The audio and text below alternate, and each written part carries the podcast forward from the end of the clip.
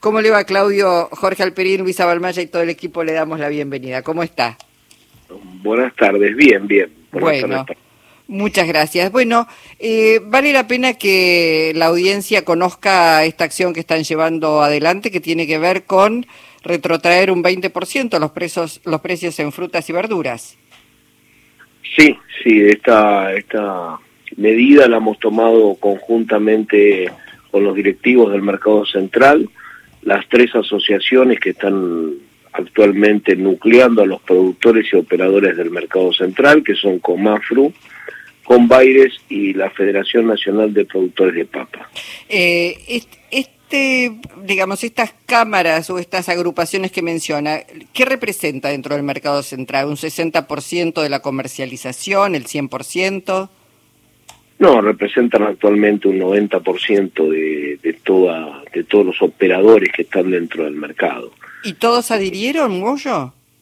Eh, adhieren los que tienen estos productos, la mayoría. Esto lo pueden buscar, cualquier persona puede buscar dentro de la página del Mercado Central que van a salir publicados los puestos en donde la pueden encontrar la mercadería, pero de por sí la mayoría de los puestos tienen eh, tienen esta mercadería, por supuesto, los que trabajan estos artículos, ¿no? Porque hay puestos que trabajan solamente fruta, eh, hay otros que trabajan solamente hoja y no trabajan eh, hortalizas, así que bueno, eh, están sectorizados, digamos, hay puestos que trabajan unos artículos, otros otros.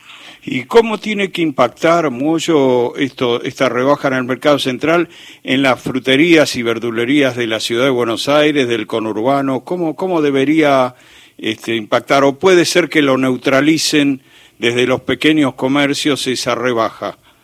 No, yo creo que actualmente, por bueno, ya tiene esto un par de días de vigencia, en la actualidad estamos teniendo una repercusión muy importante, tanto de eh, supermercados, comercios minoristas y el público en general también, que está muy interesado y estaba con la gente de prensa del mercado central y tuvo muchísimos llamados por el tema de estos productos en oferta.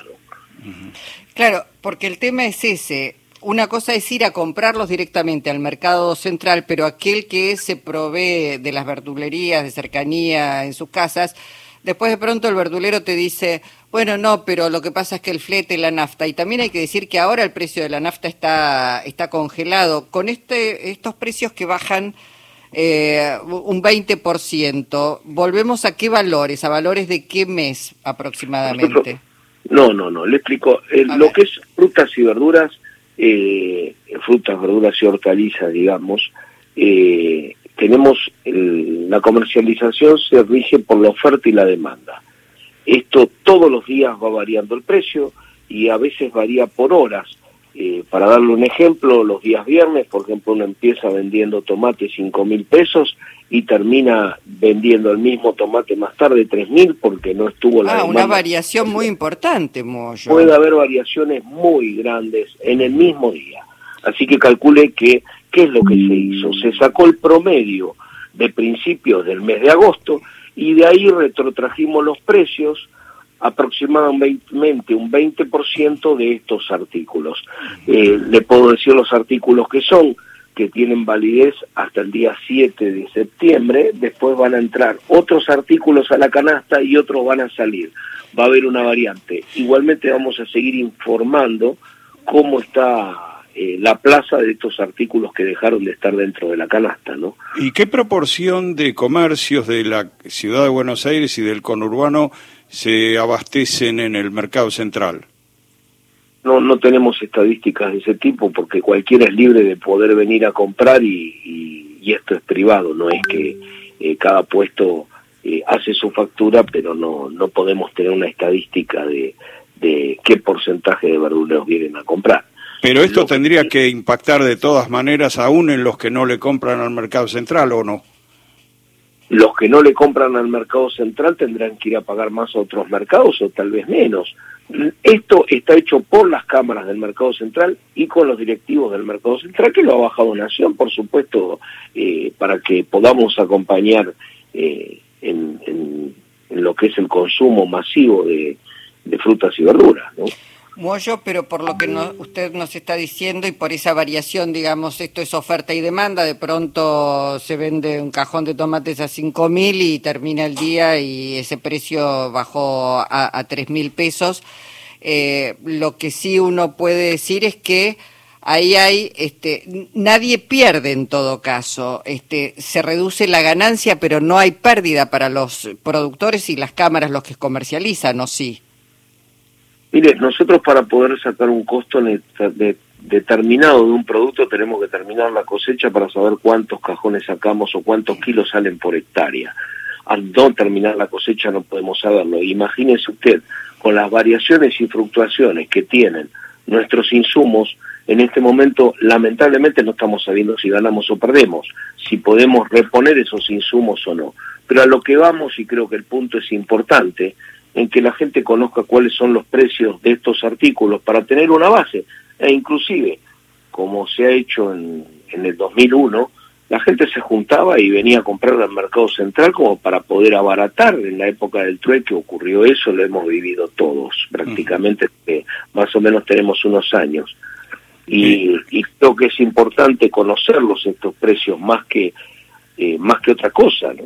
Ajá. Ahora, con la mano en el corazón, ¿usted piensa que, que se va a mantener esta, este beneficio o que mm, con el correr de los días este, las, las presiones inflacionarias van a neutralizarlo? No, no, no, nosotros presiones inflacionarias, en verdad lo que tenemos, sí, por supuesto, como todo el mundo, pero vuelvo a repetirle, no hay presión inflacionaria con un artículo que es oferta y demanda y si uno no lo vende lo puede tirar.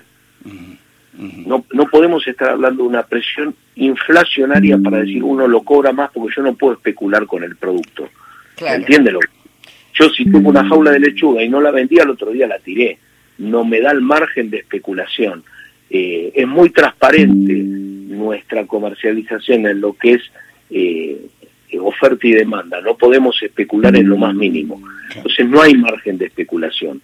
Lo que sí es importante, le vuelvo a repetir, por ejemplo, la zanahoria en este acuerdo que se ha hecho eh, se está cobrando 100 pesos el kilo. Creo que es lo más importante decirlo. El zapallo anco 90 pesos, la lechuga 140 pesos, el tomate 240 pesos y la papa negra, estamos hablando de productos comerciales, 276 pesos. En categoría comercial hablamos. Claro. ¿no?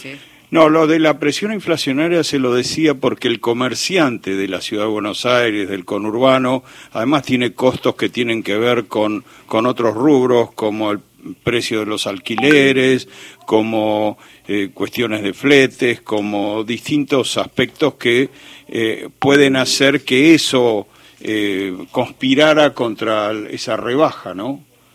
Pero estamos totalmente de acuerdo que todo conspira como para que valga más, por esa razón estamos hablando, no es por otra cosa, pero a lo que vamos es a lo siguiente, tanto el verdulero como nosotros tenemos la presión de que nuestros productos, si no los vendemos, los tiramos. Por eso mismo uno va a una verdulería, a veces se encuentra ofertas muy importantes porque no se terminó de vender en el día, porque llovió todo el día y no vendieron. En esto estamos todos, no, no es solamente eh, que es la cadena mayorista ni los productores lamentablemente todas las toda la cadena pasa por el mismo problema. No vendemos, lo tiramos. Claro, bueno, por eso es importante estar muy atentos, saber cuáles son los productos de época y tener, como usted nos señala, precios de referencia. Claudio, muchísimas gracias eh, por su participación hoy en Encuentro Nacional. No, por favor, a su disposición. Gracias a ustedes.